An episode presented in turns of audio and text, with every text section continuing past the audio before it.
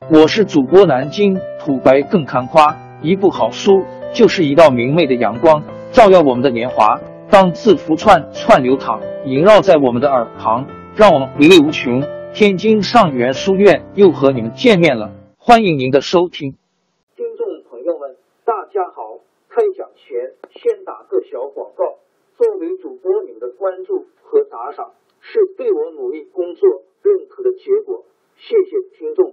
天津上元书院、南京土白更堪夸主播最新专辑《平话祖国华夏上下五千年》终于上线了，一部宏伟巨作。我们的祖先以伟大的创造力、强大的生命力和巨大的凝聚力，世世代代繁衍生息，历尽磨难，从远古走到现代，从蒙昧走向文明。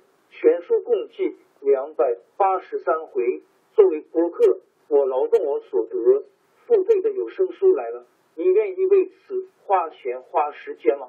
评话中华上下五千年专辑的进度更新按听众的关注和评论而定。喜马拉雅号 UID 七三二六四零二二，微信号 sh 八五七三零一四四九，请多多关注。多多打赏，谢谢大家，谢谢。下面正式开讲《评话中华上下五千年》专辑。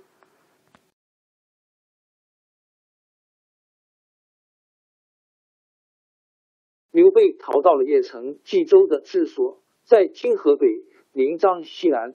袁绍才感到曹操是个强大的敌人，决心进攻许都。原来劝他攻打许都的田丰。这时候却不赞成马上进攻。他说：“现在许都已经不是空虚的了，怎么还能去袭击呢？”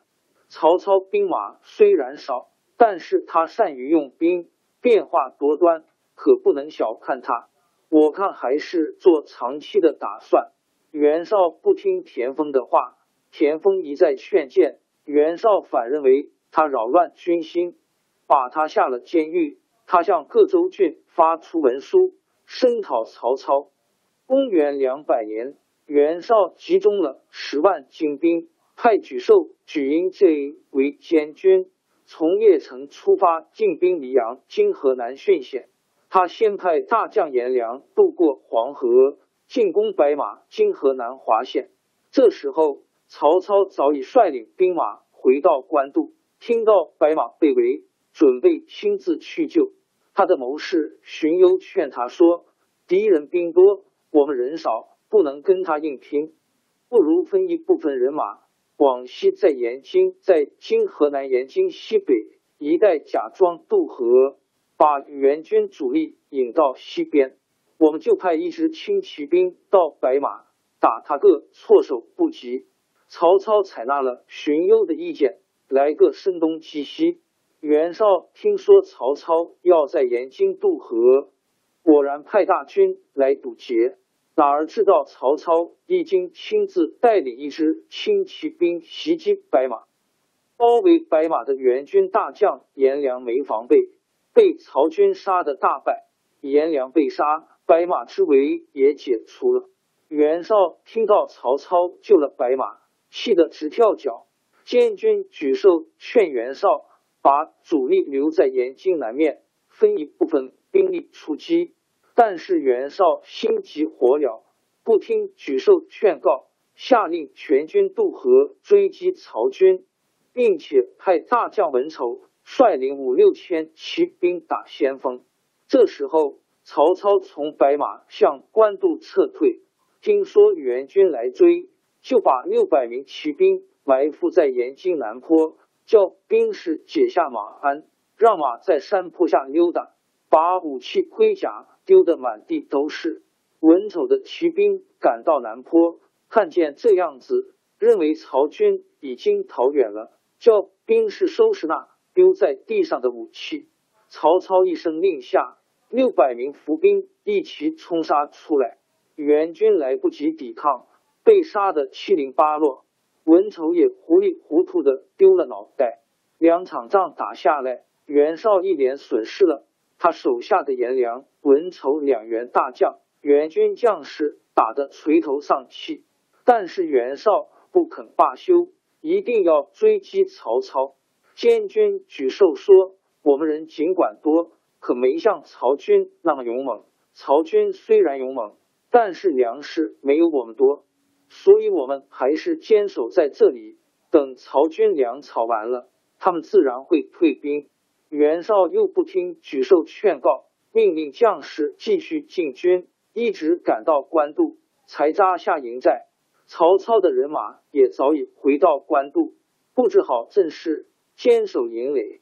袁绍看到曹军守住营垒，就吩咐兵士在曹营外面堆起土山，筑起高台，让兵士们在高台上居高临下向曹营射箭。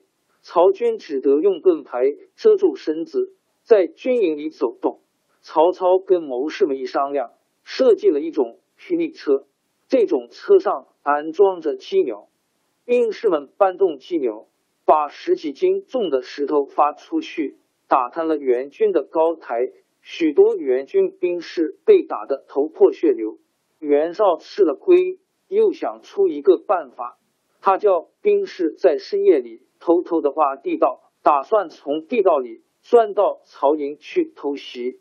但是他们的行动早被曹军发现，曹操吩咐兵士在兵营前挖了一条又长又深的壕沟，切断地道的出口。袁绍的偷袭计划又失败了。就这样，双方在官渡相持了一个多月。日子一久，曹军粮食越来越少，兵士疲劳不堪，曹操也有点支持不住。写信到许都，告诉荀彧准备退兵。荀彧回信劝曹操无论如何要坚持下去。这时候，袁绍方面的军粮却从邺城源源不断的运来。袁绍派大将淳于琼带领一万人马运送军粮，并把大批军粮囤积在离开官渡四十里的乌巢。袁绍的谋士许攸探听到曹操缺粮的情报，向袁绍献计，劝袁绍派出一小支人马绕过官渡，偷袭许都。袁绍很冷淡的说：“不行，我要先打败曹操。”许攸还想劝他，正好有人从邺城送给袁绍一封信，说许攸家里的人在那里犯法，已经被当地官员逮了起来。袁绍看了信。把许攸狠狠的责骂了一通，许攸又气又恨，想起曹操是他的老朋友，就连夜逃出原营，投奔曹操。曹操在大营里刚脱下靴子想睡，听说许攸来投奔他，高兴的来不及穿靴子，光着脚板跑出来欢迎许攸，说：“好啊，您来了，我的大事就有希望了。”许攸坐下来后说：“袁绍来势很猛，您打算怎么对付他？现在你们的粮食还有多少？”曹操说：“还可以支持一年。”许攸冷冷一笑说：“没有那么多吧？”曹操改口说：“对，只能支持半年。”许攸装出生气的样子说：“您难道不想打败袁绍吗？为什么在老朋友面前还要说假话呢？”曹操只好实说：“军营里的粮食只能维持一个月，您看怎么办？”许攸说：“我知道您的情况很危急，特地来给您捎个信。现在袁绍有一万多车粮食、军械，全都放在乌巢。淳于琼的防备很松，您只要带一支轻骑兵去袭击，把他的粮草全部烧光，不出三天。”他就不战自败。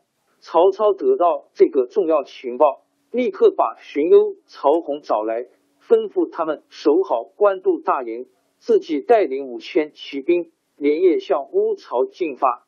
他们打着援军的旗号，沿路遇到援军的岗哨查问，就说是袁绍派去增援乌巢的。援军的岗哨没有怀疑，就放他们过去了。曹军到了乌巢。就围住乌巢粮屯，放起一把火，把一万车粮草烧得各一干二净。乌巢的守将淳于琼匆忙应战，也被曹军杀了。正在官渡的援军将士听说乌巢起火，都惊慌失措。袁绍手下的两员大将张合因 H 高览带兵投降，曹军乘势猛攻，袁军四下逃散。袁绍和他的儿子袁谭连盔甲也来不及穿戴，带着剩下的八百多骑兵向北逃走。经过这场决战。袁绍的主力已经消灭。过了二年，袁绍病死，曹操又花了七年功夫扫平了袁绍的残余势力，统一了北方。王朝更迭，江山易主，世事山河都会变迁。其实我们无需不辞辛劳去追寻什么永远，活在当下，做每一件自己想做的事，去每一座和自己有缘的城市。看每一道动人心肠的风景，珍惜每一个擦肩的路人。纵算经历颠沛，尝尽苦楚，也无怨悔。感谢您的收听，朋友们，让我们下期再见。